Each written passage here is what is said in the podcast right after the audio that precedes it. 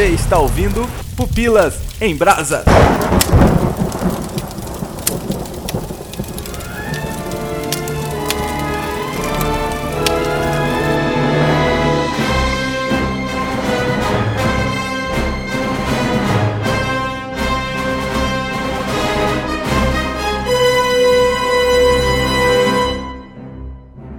O Léo Agrelos e, cara, tivemos o leitinho azul de novo nesse filme.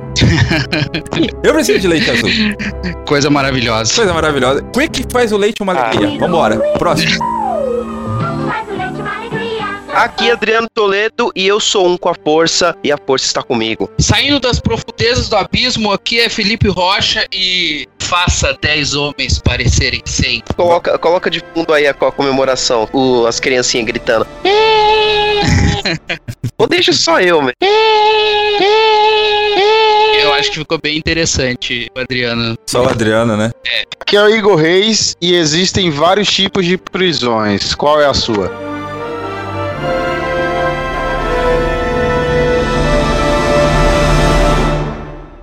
Em 2016, pela primeira vez na história, vimos um filme da saga Star Wars a não começar com o tema clássico do John Williams. E sem também o clássico texto de introdução subindo no início. Isso tudo porque esse foi o primeiro spin-off de uma série de três prometidas pela Disney. Eu diria muito mais. Contando histórias menos relacionadas com a família Skywalker. Venha conosco para a Resistência, pois hoje temos planos da Estrela da Morte para roubar nesse podcast sobre Rogue One.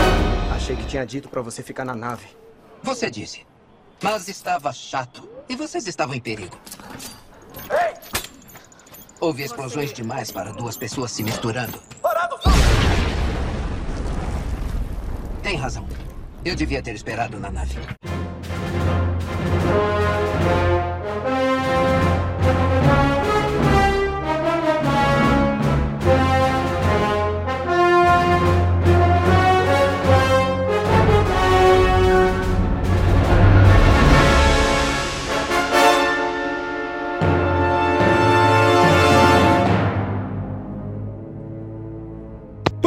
Muito bem, galera, estamos aqui para falar desse spin-off. Olha que beleza, spin-off que saiu graças àquela compra bilionária da Disney, prometendo muitos spin-offs por aí. E cara, nada melhor do que vamos datar o cast aqui na semana do filme 8, lançamento do filme 8 da saga Skywalker, né? Porque agora é, não é Star Wars, né? Agora é saga Skywalker para tentar ficar mais fácil, facilitar, né?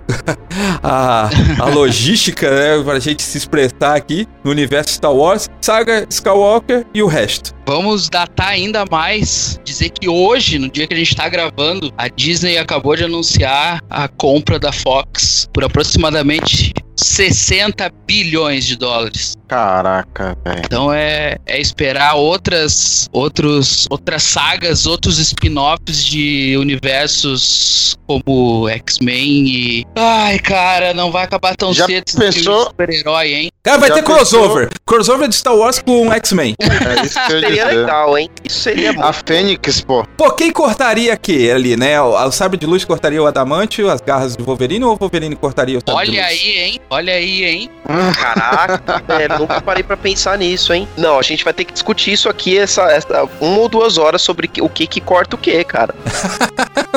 Não, vambora, Deu vambora, nó vamos, na minha cabeça. vamos tentar ficar focado no Rogue One aqui, porque senão a- as possibilidades são infinitas. Adriano Toledo, pare de mexer no seu cabo e traga a sinopse de Rogue One. Vocês estão me ouvindo bem? É que. É que, é que Tem um Pokémon aí, é? Não, é aquele bichinho novo do Star Wars que vai sair agora, sabe? Aquele porquinho da Índia. Ah, É porque eu não vejo trailer. É os Porgs. É o cara purista.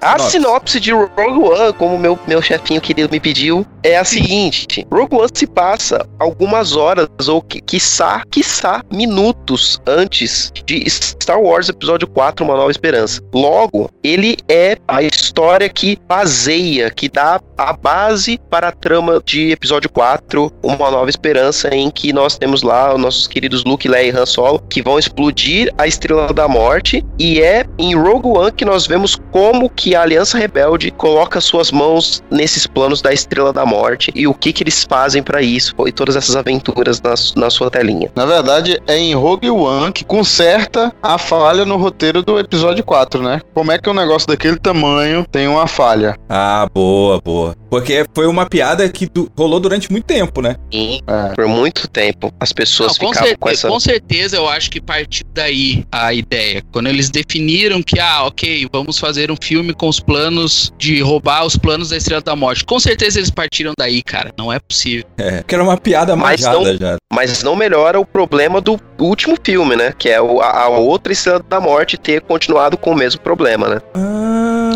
Aí tem que ter outro spin-off. É, quanto ao spin-off. Eu acho que tinha que ter um monte de spin-off pra arrumar a saga do George Lucas, né? Um, dois, três, sabe? Aí tinha que ter um e meio, dois e meio, três e meio, tá ligado? Aí ia ter que ter 1,2, 1,3, 1,4. Eita, poxa. Uma trilogia pra cada um. Ou podia ter uma Estrela da Morte pra explodir os três filmes e alguém fazer de novo. é uma ideia. Não, eu acho que dá pra. Remake, queremos remake. Dá pra salvar fazendo spin-off. Por exemplo, alguém trollando o King Goldin, sabe? Falando sobre os miliclones. O Yoda, Que né? isso? O Yoda. Tipo assim, ele acabou de ensinar o Qui-Gon sobre as midichlorians, né? O, o- aí o, o Samuel Jackson vira e fala pra ele, que, que raio de midichlorian, tá louco? Aí fala assim, não, trollar ele, eu quis agora. Primeiro de abril ser, né? Isso. Esse idiota acreditar, conseguiu. Algo assim. Alto. Parados aí. Aonde está levando os prisioneiros?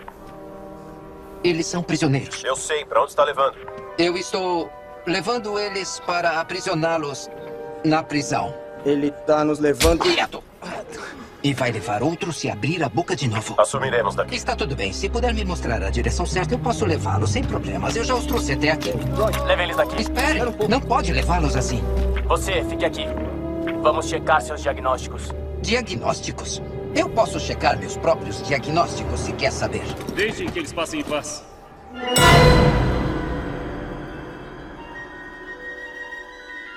A Disney vai fazer ainda muita coisa, vai fazer o Obi-Wan, vai fazer um monte de outras coisas, mas vamos aqui voltar novamente para Rogue One, onde temos um filme muito bonito visualmente, né, cara? Que o trabalho que foi feito, o trabalho visual que foi feito, realizado nesse filme, é impressionante. Tem alguns cenários ali que foram, foram mostrados que nunca tinha sido explorado, né, na- em, em Star Wars, né? Que nem o Scary Dubai. mesmo, né? Que é o, o, o Dubai. Dubai, bora, bora.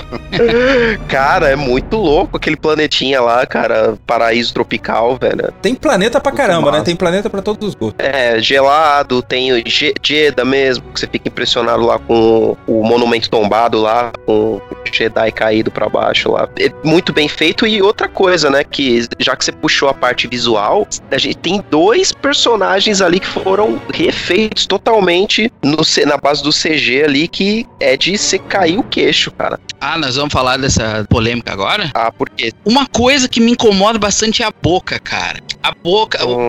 assim, ó, tudo, tudo ali, você, pá, perfeito, ok. Só que eles falando, eu me, me incomodou, não, eu não engoli, cara. Tanto que isso é verdade, que eu acho que o lance da boca é tão difícil ter feito quando o cara fala, que temos a polêmica do bigode do super-homem na Liga da Justiça, né? Eu- É, É, cara. cara. Mas você vê que o Peter Cushing ficou muito melhor, o Moff Tarkin no, no Rogue One ficou muito melhor do que o Superman no Liga da Justiça. Eu concordo com você, mas aí é o que o Felipe tá falando, né? Que eu acho que a boca ainda incomoda. Se o cara só aparecesse parado, olhar, olhar pra um lado, olhar pro outro, beleza. Mas o lance de quando ele fala, ele entrega que ele é, é de É Cara, o bonecão. Quando ele aparece, a primeira vez que ele aparece, que ele tá de costas, o reflexo dele aparece no vidro, Hum. cara, eu. Eu, eu, eu, eu, eu- ó, tô até gaguejando agora. Eu achei genial, cara. Eu falei, cara, os caras conseguiram fazer. E eu achei que ia ficar aquela coisa meio não mostrando ele. Aham. Entende? Isso, é isso que Eu falei, cara, ter. Se ficasse assim, tipo, mostrando ele na sombra ou de costas, Cara, ia ficar perfeito, perfeito mesmo. Se eles dessem, tipo, aquela cena daí também, próximo do final. Próximo não, no final, onde aparece a Leia. Cara, aparecendo ela de costas ali, todo mundo entenderia. Eu acho que já ficaria perfeito. Mas a Leia eu acho que não ficou tão ruim porque é curto, é um frame. E ela fala uma palavra. Meu, não dá pra você se incomodar. O, Ah, o cara, Tarkin, o Tarkin, eu concordo com você. Eu acho que ele tinha que ter ficado na sombra tal. Então, sei lá, cara, dado um jeito de aparecer menos. Ele, ele aparece muito. Aí tem o, o corte rápido, né? Dele pro Krennic. Meu, aí não tem como. Você pega um, pega o outro. Um corte rápido. Você não tem como não fazer a, a, a comparação e ver o que, que é o CG e o que, que é um ser humano. Cara, esse negócio do digital, assim, vai ser algo que vai envelhecer mal, sabe, no Rogue One. Tipo os bonequinhos do segundo Matrix, que o Neo vai e bate pra caramba todo mundo, aí você, no- na vez que você assistiu lá em 2001, você falou, é, é bom, tal, legal. Acho que não chega a tanto, né, Léo? Mas vai dar uma É, zoada. Ô, rapaz, daqui a cinco anos já tá zoado. Será? Mas é que não teve nenhum filme que utilizou essa, essa tecnologia que não teve crítica. Criticaram o Guardiões 2, criticaram o do Tony Stark que no, no. Não era de Ultron ou foi em Guerra Civil? Foi no filme. Foi em Guerra Civil. Ah, E foi o- na Guerra Civil, Civil. Michael Douglas no Agora Homem-Formiga. É, eu, eu vi no, no cinema e eu achei que pô, colocaram outra pessoa parecidíssima com ele e depois que eu me liguei que era ele mesmo, assim. O quem? O Michael Douglas? Ou Não, o, Guardiões 2? o Júnior. Ah, o Downey- É, o Guardiões 2 também foi bom. Eu acho que eu, eu tô muito ignorante pra, pra isso aí, porque eu gostei de todas as, as recriações que eles fizeram, entendeu? Aham. Eu achei legal todas. É, eu tô pra Mas- falar que a, do, que a do Tony Stark eu gostei também, cara. Eu achei É, eu também achei boa, bom. cara. Mas quase sempre tem alguém que critica, cara. Aí eu fico pensando, meu, o povo tá querendo o quê? Ser humano de verdade ali, meu, daqui a pouco. Critica pra zoar, Adriano. Critica pra zoar, porque o cara quer falar, quer dar uma de Felipe Neto na internet. Mas eu acho que, pô, passa, entendeu? Não é um negócio que, oh meu Deus, tal, sabe? Cara, até Jurassic Park a gente assistia tudo de massinha, velho. Os efeitos, tudo era. É, Ah, mas era. Aí é. é, cara, mas eu acho que o. Vamos lá, né? Vamos, vamos com calma. Animatrônico, eu acho que animatrônico, cara, é uma parada que. Não sei se vocês concordam, mas eu acho que animatrônico envelhece menos pior do que CG, cara. Se você pegar Jurassic Park e pegar os filmes da época ali que tinha CG, cara, Jurassic Park tá, ó, tá beleza de você assistir. Mais Eu uma concordo. vez a gente parou de falar de Rogue One pra falar de outros filmes. Eu discordo, mas vamos em frente. Cara, eu tô com medo, porque Voltando. geralmente, quando a gente sai muito do filme, nos podcasts passados não eram filmes tão bons assim, né? Quando a gente saía muito da pauta de um filme, lembra? É, Ah, e esse é saiu de Game of Thrones. Tá com medo que gravando esse podcast você chegue à conclusão que Rogue One é ruim? Eu tenho medo. Tenho medo porque, cara, Rogue One eu, sa- velho. eu saí empolgado, vou falar pra você. Eu saí empolgado porque, não só por causa da última cena, mas é por causa de toda a sequência da praia, que é a última, né? A grande sequência de ação. Cara, eu fiquei muito empolgado, porém, o filme, ele é totalmente esquecível na parte dos personagens pra mim. Ele não tem Ah, mas é pra que ser, nenhum personagem foi, satisfatório. É, eu, eu acho que é pra ser, É eu concordo propósito. Eu não acho que é, porque assim, é um esquadrão suicida, tá? O esquadrão suicida que deu certo. Olha que beleza, né?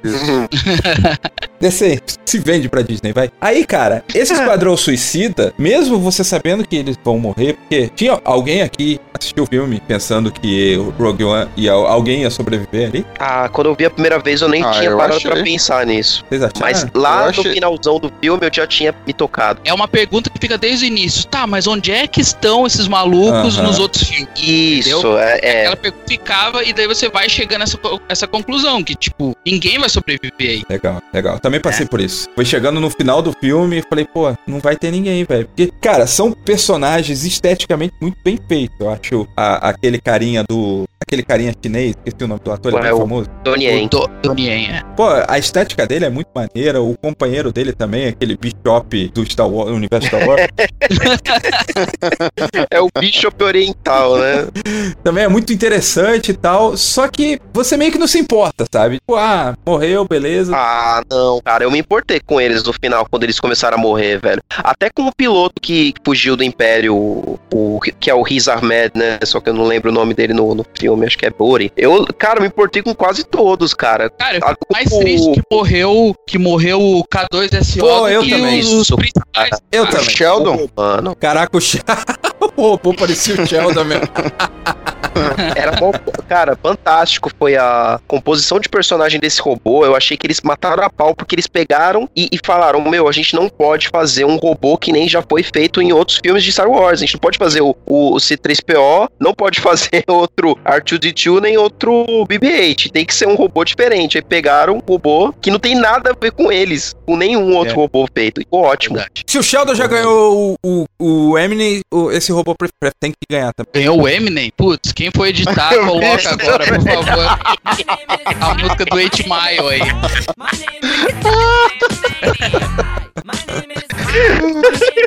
Vocês entenderam a lógica. Excuse me. O que, que vocês acharam da escolha do Garrett Edwards pra dirigir o filme do Rogue One? Ele tinha vindo aí do Godzilla de 2014, que era É, um filme corajoso que prometeu mais do que entregou, né? É, cara, é, foi corajosa a escolha, porque, meu, não sei vocês, mas o Godzilla, pra mim, foi uma decepção absurda. Os trailers absurdos, tipo, e o Brian Cranston. Mal subaproveitado, né? É, cara, aí vai no filme, o filme é aquele negócio lá. Mas o Gareth Edwards, ele já tinha feito filme de monstro antes, né? Acho que é aquele Monsters, se eu não me engano. Isso. Que eu não vi, mas todo mundo fala bem pra caramba. Monster? Monsters. Com É a nome, Charlize Theron, do que ela ganhou o Oscar? Não, Não, não, não. é esse, Não é, é. outro. Ah, mas cara, o Garrett, ele sabe fazer cena de ação, porque até no próprio Godzilla, cara, tem umas cenas estéticas muito bem feitas, cara. Tem o lance da escala também, que ele manja bem, e ele tem o ápice dele no Rogue One. Aquela cena do Godzilla, onde os paraquedistas estão pulando do lado do Godzilla, cara, é sensacional. Então eu acho que meio que chamaram ele pra trazer essa estética pro universo Star Wars, que precisava desse frescor novo, né? É, porque você tem uma cena de guerra, guerra de verdade nesse filme, né? Porque nos outros filmes, por mais que seja, pô, Star Wars, Guerra nas Estrelas, você não teve, você nunca teve uma cena de guerra como teve nesse filme. Aham. De, dos caras se infiltrando ali no, na floresta tal, e tiro pra tudo quanto é lado, e os fighters voando pra por cima, e lá em cima também, na, na fora do planeta, lá na, na estratosfera, sei lá, lá fora do planeta, o, o bicho pegando também, a aliança destruindo o- os Star Destroyer, dando aquela, combinando naquela cena absurda do Corvette empurrando um Star Destroyer em cima do outro, aí eles vêm e destroem ali aquele loucura gerador aquilo, de né, campo meu? de força. Muito bem feito, cara, muito bem feito. Acho que no universo Star Wars de batalha campal, o mais próximo que a gente chega disso é o episódio 6, com os bichinhos tacando pedra, né?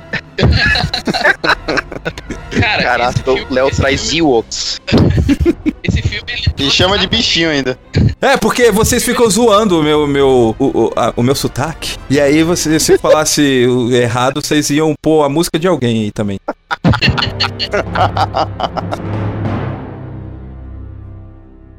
Deixem que passem em paz. A força está comigo. E eu estou com a força. Não temo nada, pois tudo segue os desígnios da força. Ei, fica parado aí. Ele é cego. E é surdo. Eu mandei você parar.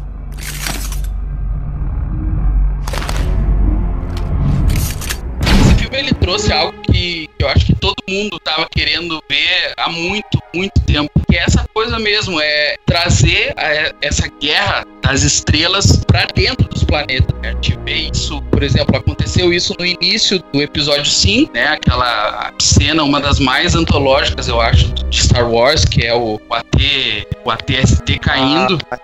É, não, é o AT-AT caindo tal na neve. Então essa coisa do trazer a guerra pra dentro do planeta, a gente ter essa ideia, como o Léo disse, essa ideia de escala e proporção, as naves elas sobrevoando dentro do planeta e aquela essa coisa meio meio guerra do Vietnã que teve ali no final. Ah, legal. Eu acho que é algo que todo mundo tava querendo ver, né? Uhum. Ficou ficou legal demais. Bem lembrado isso, Rocha. Sabe quando a gente assiste o trailer do episódio 7 e aí no final aparece Millennium Falcon dando aquela pirueta, aquele looping e aí tu vai junto com ela e tu fica maluco? Rogue Sim. One parece que é a extensão dessa parte do trailer do episódio 7, sabe? Porque você entra na batalha mesmo, você é jogado de um lado, você é jogado do outro e você, enquanto telespectador, você parece que tá indo junto, né? Você tá desviando das balas, você tá desviando do- dos pés dos grandão lá batendo, que vocês vão me corrigir porque eu não sei o nome. E aí, caraca, você tá.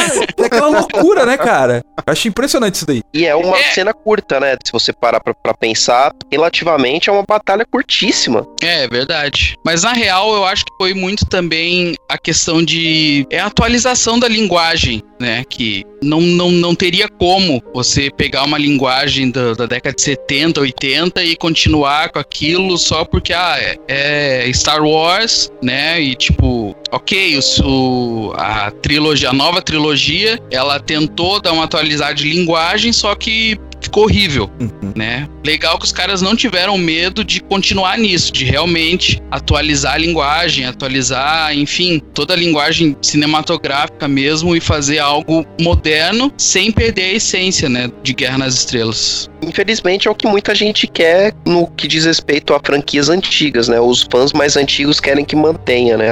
A, a mesma forma de contar a história que era feita no passado, só citando mais uma vez o Blade Runner, que foi criticado duramente aí, o 2049, porque o diretor utilizou certas coisas que são mais modernas e, é, diferentemente de utilizar aquela mesma, exatamente mesma estética que o Ridley Scott usou lá no, no filme original. Muita gente achou ruim, embora eu gostei bastante do filme, achei que foi uma homenagem ótima, mas enfim, né? E eu, eu fico meio chateado, assim, quando os, os fãs mais chiitas ficam com esse tipo de, de preciosismo, né? De, poxa, só porque a franquia é antiga você não pode atualizar a forma que a história é contada. Eu acho que tem que atualizar a forma que ela é contada, tem que atualizar o jeito que ela é filmada, porque senão fica um negócio que nem esse remake do Psicose, né? O cara, ele gravou frame a frame, tudo igualzinho, tipo, pô, se é pra assistir a mesma coisa, eu vou lá assistir o clássico, né? É, e ainda tem muita gente que fala que o, o filme 7, né, o Despertar da Força, é um, um- um- meio que um remake do episódio 4, né? Uhum. Eu não acho. Eu particularmente acho que tem menções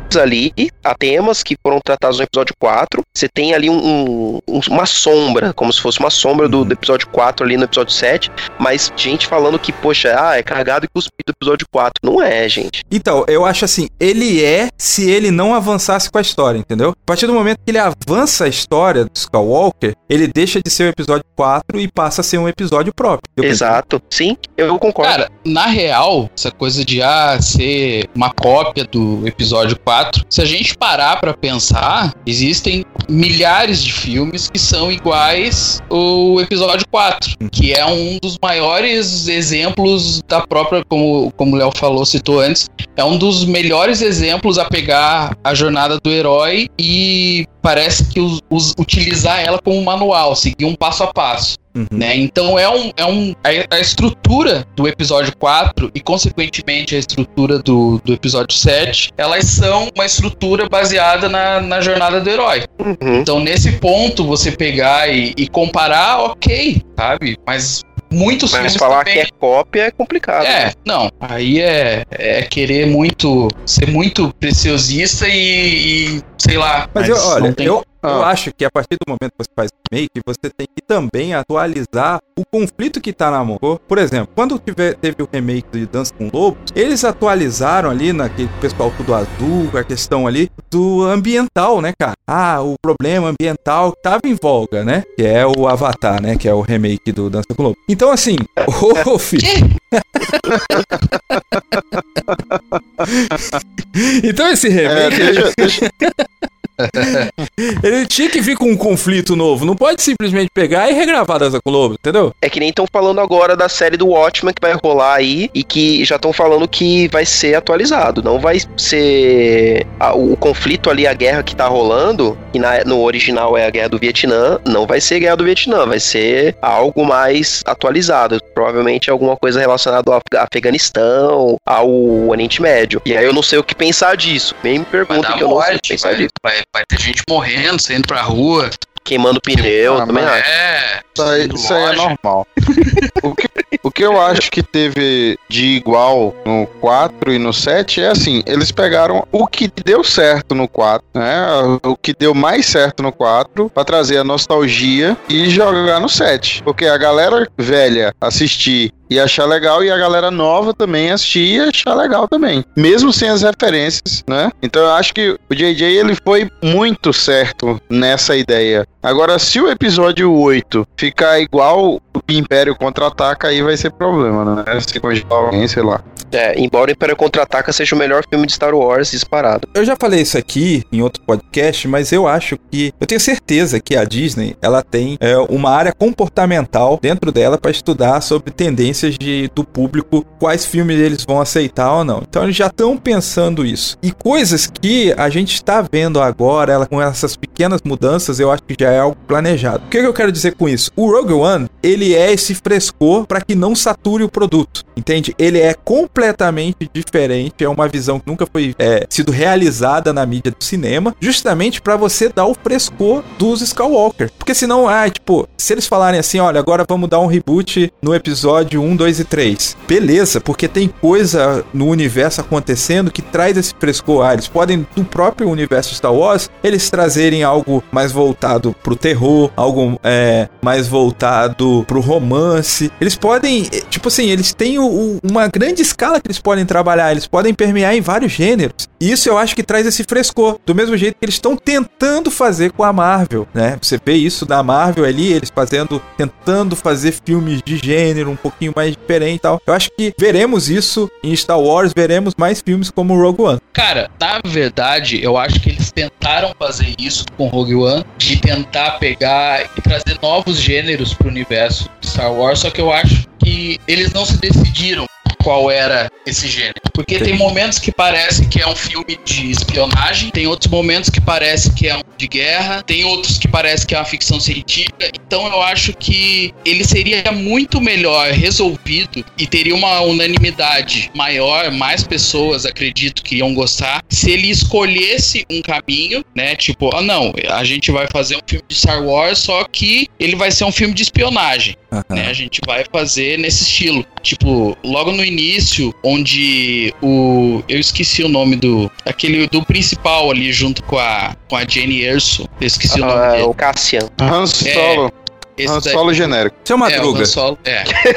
São Madruga. Ele é magrelo, tem um mistura- bigode, vamos lá. Mistura todos é, é o cara do, do Rogue One. Quando ele tá ali na cidade, dentro da cidade, ele vai atrás de um informante pra pegar. Cara, se fosse mais daquilo no filme, o filme fosse baseado naquele, naquele gênero, daria muito certo, sabe? Eu É. acho que seria bem interessante também. Ou se fosse um filme focando, tipo, emulasse um filme da guerra do Vietnã ali, como foi mais pro final, também seria muito interessante se fosse o filme inteiro assim. Então eu acho que a ideia foi essa, só que ele não se decidiu. Acredito que isso vai acontecer com o, com o filme do Han Solo. Provavelmente eles têm cara de que vai se, se definir pra um lado. E se o filme do, do Obi-Wan acontecer também, eu acredito que eles vão também, por exemplo, vai ser um filme de faroeste, talvez, Hum. em Tatooine, seria muito interessante, né? Mas, enfim, só especulação. Eu acho que o do, do Han Solo seria legal se ele fosse um filme de assalto. Tipo o,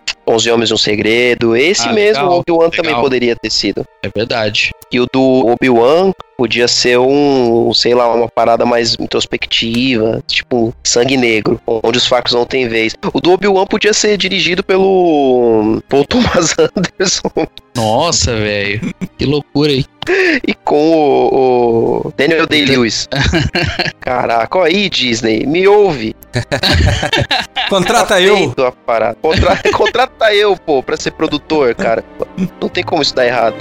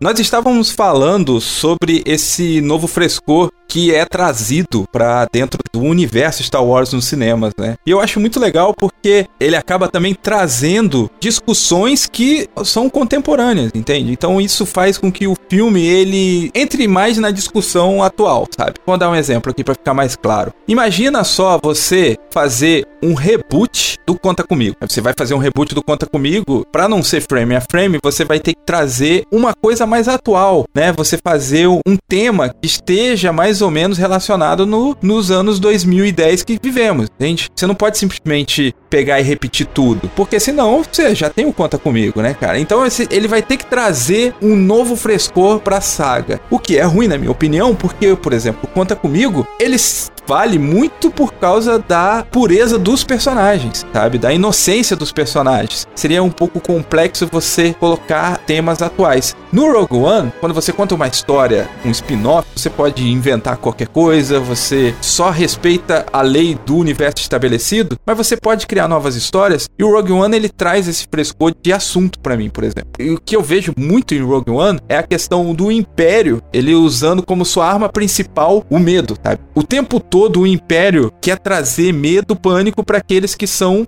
os rebeldes. Isso para mim é muito interessante e é muito atual porque muitos hoje usam a política do medo até mesmo para se eleger, né? Porque temos políticos sendo eleitos? Porque o cara ele fala assim, olha, você não votar em mim, você vai ficar desempregado, é, sua família vai passar fome, a criminalidade vai aumentar. E aí a galera, ela começa, fica com medo de dessas coisas e ela vai e acaba votando no cara. Eu lembro que na eleição de 2014, por exemplo, eu vi um analista comentando que aonde o Aécio perdeu as eleições, abro aspas aqui, graças a Deus, para Dilma. Foi quando a equipe da Dilma decidiu falar nos debates que se o Aécio fosse eleito, ele tiraria o Bolsa Família. Então o Aécio estava numa ascensão e ele parou e até regrediu. Por quê? Porque a equipe da Dilma começou a usar a política do medo. Então eu vejo um tema atual porque muitos governos, governantes, muitas pessoas ela usa a política do medo, né, cara? E assim, até no próprio trabalho, né, cara? É o que a gente chama de abuso moral dentro do trabalho, mas é a política do medo de que, poxa, se você não fazer isso, você é demitido. Ah, mas eu não fui contratado para limpar banheiro. Bom, se você não limpar, você é demitido. Entendeu? A política do medo ali, cara. Você, poxa, se eu não fizer, você é demitido. Então eu acho que o Rogue One ele traz essa política do medo, essa arma do medo através do Império ali. O próprio Darth Vader, eu considero ele como tipo um símbolo de medo para causar temor para os rebeldes, para aqueles que são contra o Império. Só é interessante também da gente ver que nesse filme a gente vê uma parte da, da Aliança Rebelde que cansou dessa política do medo e resolveu tentar lutar contra o Império, meio que utilizando mais ou menos as mesmas armas que o, que o Império usa, que é aquela galera do, do Forrest Whitaker, do Saul Guerrero. Aham. Saul Guerrero, sei lá. e eles são os extremistas da, da aliança, eles são os terroristas da aliança rebelde mesmo. Porque ali no começo do filme a gente vê que eles que estão ali é, por trás de um ataque que acontece ali em Jeddah, que eles emboscam ali um comboio do Império que tá levando embora os cristais Kyber, né? Que são os cristais que, que são usados pelos Jedi para fazer as, os lightsabers. A gente fica sabendo disso nesse filme. E é interessante eles usarem esses elementos. E o, os Kyber Crystals, eles são utilizados também para dar força para a Death, a Death Star. A gente também fica sabendo disso nesse filme, que são esses cristais que geralmente ficam no centro de, de planetas ou de estrelas. E eles são minerados e eles estão sendo ali transportados por um comboio. E o pessoal do Sol Guerrero vai lá e ataca eles sem se importar com dano colateral, sem se importar com nada do que tá acontecendo ali. O filme mostra isso. O filme mostra a população ali meio que sofrendo com aquele ataque que, sem ter nada a ver com isso, né? Dentro do contexto do filme, existia aqueles que queriam ainda negociar, né? E fazer os acordos políticos para tentar segurar a onda, segurar o que o Império tava fazendo, né? Então era meio que. É, porque a, você... a aliança, ela, ela tentava tanto pela luta quanto pela diplomacia, até até no, no filme aparece o, o senador Organa, né? O senador, o cara que cria a Leia, né? Que pega a Leia no final do episódio 3. Uhum. Apare, aparece ele, ele é a figura política do filme, né? Aparece ele ali mostrando que o, o Aliança ela ainda não tinha desistido disso, né? Eles até queriam que os planos da Estrela da Morte para poder apresentar pro Senado para meio que tentar fazer alguma coisa no âmbito político, que não seria possível nunca, né? Porque o, Senado já não era mais nada na, na época do, do Rogue One. O, o Império já estava totalmente dominando, né? Todo o cenário político. O que sabe dos cristais Kyber, hein? Meu pai disse que eles davam poder aos sabres de luz do Jedi. Jim, anda, vem. As estrelas mais fortes possuem coração de Kyber.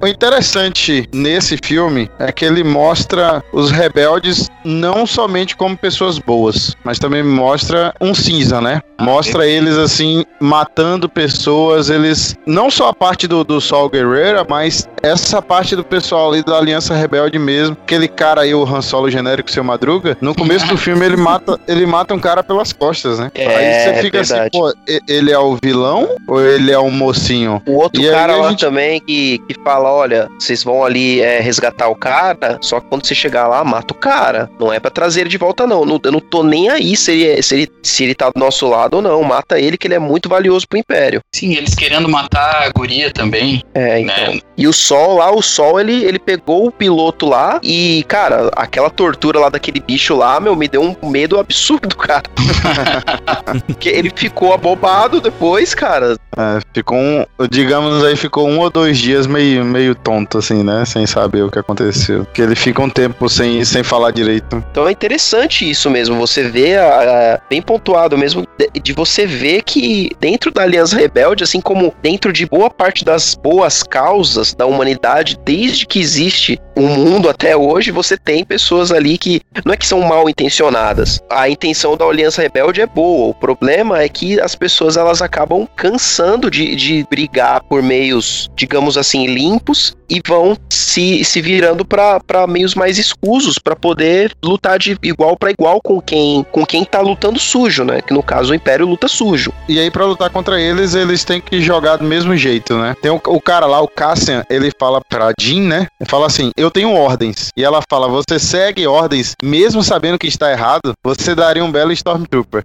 Né? então, então a gente vê aí que, tipo, até na vida hoje, né? Fala assim: Ah, Fulano tá fazendo essa coisa errada. Então, tipo, você tem que fazer também pra você combater essa pessoa, pra você combater o que ela tá fazendo de errado. É aquela frase, né? Nem sempre fazer o normal é o certo, né, cara? Não é porque todo mundo faz, você vai fazer. Então o cara, ele, ele entra numa guerra dessa, ele meio que desliga alguns fatores, né? Por exemplo, nós vemos isso na história da humanidade inteira, né, cara? Seja por qualquer religião, por exemplo. Você pega a religião cristã, poxa, Jesus chega e fala assim: vai lá e preguem para todos, leve o evangelho a todos povos e nações. Aí o cara vai e leva o evangelho como? Na espada, na catapulta, destruindo quem não quer saber do evangelho. A mesma coisa também, ah, lá fala, vai lá e prega que quem não, não me aceitar vai morrer. Aí os caras, pô, então aceitou, vamos explodir quem não aceitou. Então a história da humanidade o tempo inteiro vai tendo essas distorções, né, cara? E aí é, é bem essa questão mesmo de que dentro de uma linha de pensamento existem várias sublinhas e cada um meio que quer fazer aquilo que acha o correto. Vê que dentro do próprio muçulmano existem aqueles que estão ali pregando o amor, pregando a paz, pregando a tranquilidade, que não é assim, são contra a guerra, são principalmente contra os atentados, mas tem a galera que é a favor do atentado. Cara, você tem um, um- exemplo melhor do que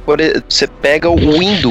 Nós ocidentais a gente tem o, o, os hindus como como que como pessoas de paz e tal, né? A filosofia oriental, o pessoal que medita. Cara, o povo hindu massacra muçulmanos ali na naquele região ali da, da, da Índia, né? Da Índia, Paquistão. Tem guerras ali rolando ali entre facções, entre esses, essas religiões, esses povos ali, né? E a gente não, não fica sabendo dessas coisas porque tá acontecendo muito longe da gente. Enquanto houverem ideologias diferentes e, e seres humanos pensando diferente, a gente vai ter conflitos. Muitas vezes os conflitos eles são dessa forma, são violentos. As filosofias do filme, tudo que a gente discutiu agora também me fez lembrar da Revolução Francesa, uhum. que era basicamente o, a monarquia e o absolutista que oprimia o povo e aí o povo resolveu se levantar e fazer alguma coisa para acabar com aquilo. Só que os revolucionários que acabaram tomando o poder ali e, e tirando a monarquia do poder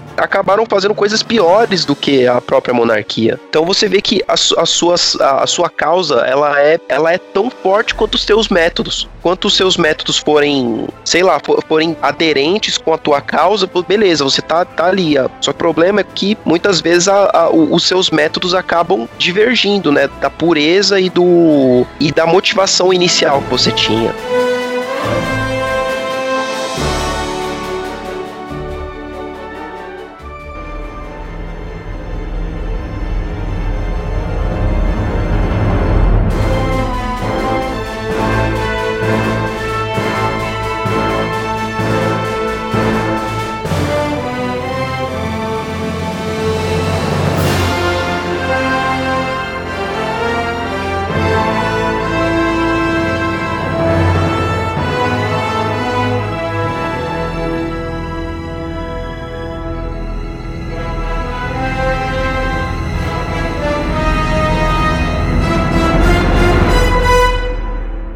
Essa ideia da gente muitas vezes fazer algo que pensamos estar certo, combatendo algo errado, fica muito claro nessa atual, digamos assim, guerra ao terror, né? Uhum. Que é essa coisa do majoritariamente os Estados Unidos lutando contra né, grupos extremistas do Oriente Médio, contra o terrorismo, enfim. Só que muitas vezes né, a gente vê é, notícias ou mesmo filmes né, que se baseiam em experiências reais, o quão terror não passam né, pessoas inocentes no Oriente Médio com essa atuação do exército. Então, como o Igor falou, não, não tem preto e branco. Né? Acho que tem em tudo, né? Até na nossa ideia de, de bem e mal, né? Do ser humano, enfim, a gente sempre vai ter traços ruins, mesmo nas boas intenções, né? Infelizmente. Isso daí que você tá falando, Felipe, acontece muito bem documentado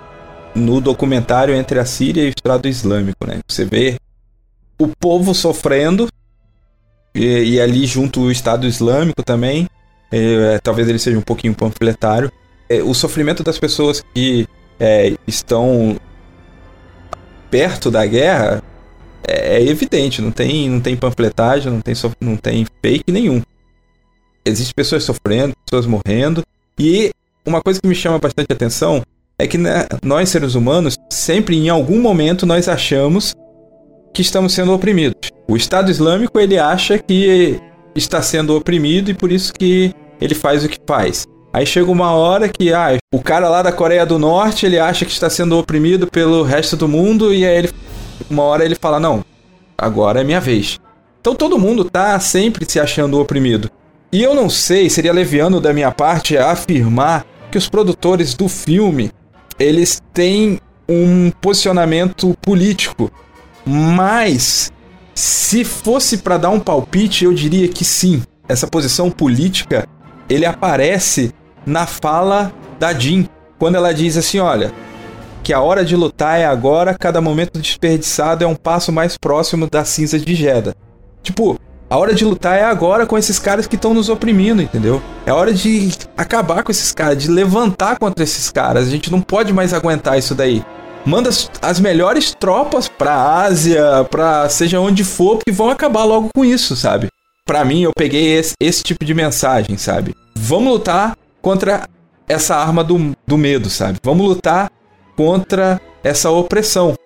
Então você vê que mesmo aqueles que estão aqui né? na- vamos dizer, na tranquilidade do, do seu lar, se acham oprimidos ou compram o barulho daqueles que são que estão sendo oprimidos ali na Síria e eles querem fazer a mesma coisa que é o quê? Que é oprimir. Vão acabar logo com a porcaria do Estado Islâmico que resolve isso daí. Então é um sempre querendo oprimir o outro. Contra o Estado, Islâmico é uma, uma interpretação, né? A gente pode interpretar dessa forma, só que eu acho que a mensagem ela é mais, ela até é mais genérica. Ela, ela serve para todo qualquer tipo de opressão que, que possa alguém vir a sofrer em qualquer nível possível, tanto de um país contra outro, quanto de uma pessoa contra outra. Aquela mensagem da, da, da Jean ali no, na sala do conselho é o que a gente tinha que dizer, pra, pra, às vezes até pra gente mesmo, porque tem dias que a gente acorda e a gente é o, o pessoal ali da sala que tá falando contra ela, e tem dias que a gente é ela. Tem dias que a gente tá falando, meu, eu vou lutar contra tudo que tiver contra mim hoje. E tem dias que a gente tá com medo, porque toda aquela galera ali naquela sala, eles estavam contra ela porque eles tinham medo, justamente. O Império incutou um, me- um medo tão grande no- na, na rebelião que eles não tinham a mínima segurança de que aquele plano todo poderia dar certo ou de que qualquer levante contra o Império, tendo o Império uma arma tão terrível que ali foi revelado que o Império realmente tinha uma arma que podia destruir um planeta, que teve a força para praticamente destruir toda aquela cidade ali onde ficava é, Jeddah, e eles se,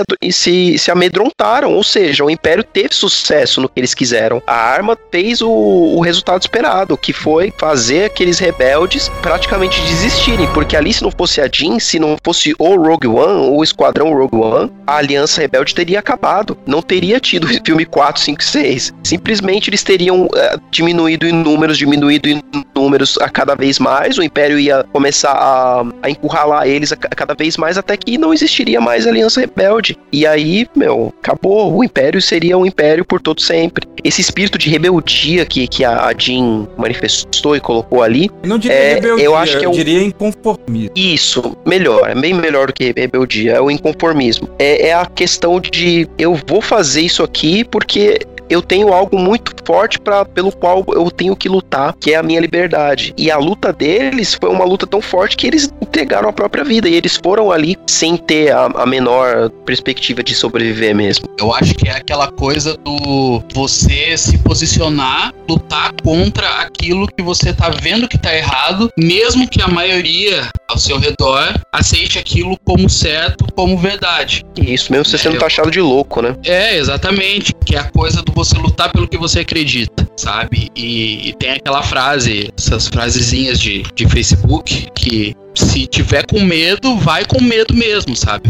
Mas não deixe de fazer. Então eu acho que, que é muito mais forte essa mensagem, essa coisa do você lutar contra o status quo da coisa, né? Se você acredita que aquilo tá errado, é você ter coragem de lutar contra, né? Mesmo que a- as chances teu lado não sejam as mais favoráveis, né? Mas é a coisa do lutar pelo que você acredita. Exatamente. Ali no filme a gente vê um tipo de sacrifício que muito provavelmente a gente. Muito provavelmente não. Talvez a gente não seja chamado a fazer. Que é o, o sacrifício supremo seria. Que é você dar a vida por uma causa. Que é o que eles fizeram ali. Mas todo dia a gente tem que fazer pequenos sacrifícios pelo que a gente acredita. E é nisso que eu acho que o, o filme é bem inspirador. Que é você pegar aquela, aquela galera ali que não se conformou e que preferiu ir lá para até as últimas consequências para que pudessem prover um mundo melhor para uma outra geração que eles não, não tinham ideia de quem seria. Esse povo, os, os Rogue Ones, não sabe quem é Leia, não sabe quem é Luke, não sabe quem é ninguém. Nem ninguém que viveu para ver a, a vitória da Aliança Rebelde depois. Mesmo assim, eles foram e, e entregaram a vida para aquilo tudo. É o lance da semente, né? O cara jogar a semente, ele acha que não vai dar fruto, que não vai virar em nada.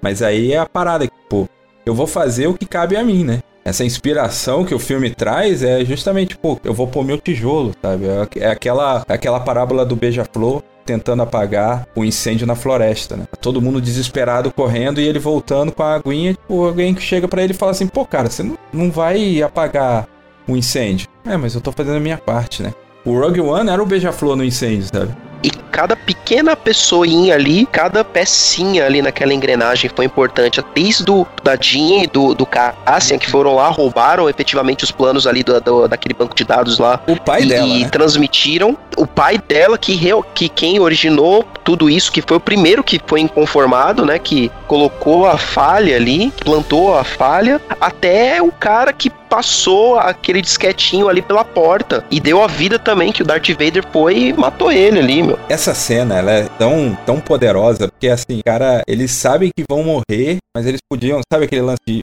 virar e esperar a morte? Ele tá correndo pra tentar passar pro outro e o outro, quem sabe o outro consiga e cada um compartilhou de um, um pequeno momento, sabe? Cara, Legal, é essa- fantástico essa, Essa cena, construção de cartas que vai jogando, né? cara. Sim. Essa cena é fantástica porque os caras têm tecnologia pra viajar no hiperespaço, só que o Wi-Fi não existe, né? Brincadeiras à parte, mas a cena, se existisse o Wi-Fi, ela não teria esse valor de sacrifício que o Adriano chamou a atenção, né, cara? Ela existe essa, essa construção, ela é muito bem feita do ponto de vista de o sacrifício que todos estão fazendo ali para que tivéssemos uma pequena chance, né, uma nova esperança.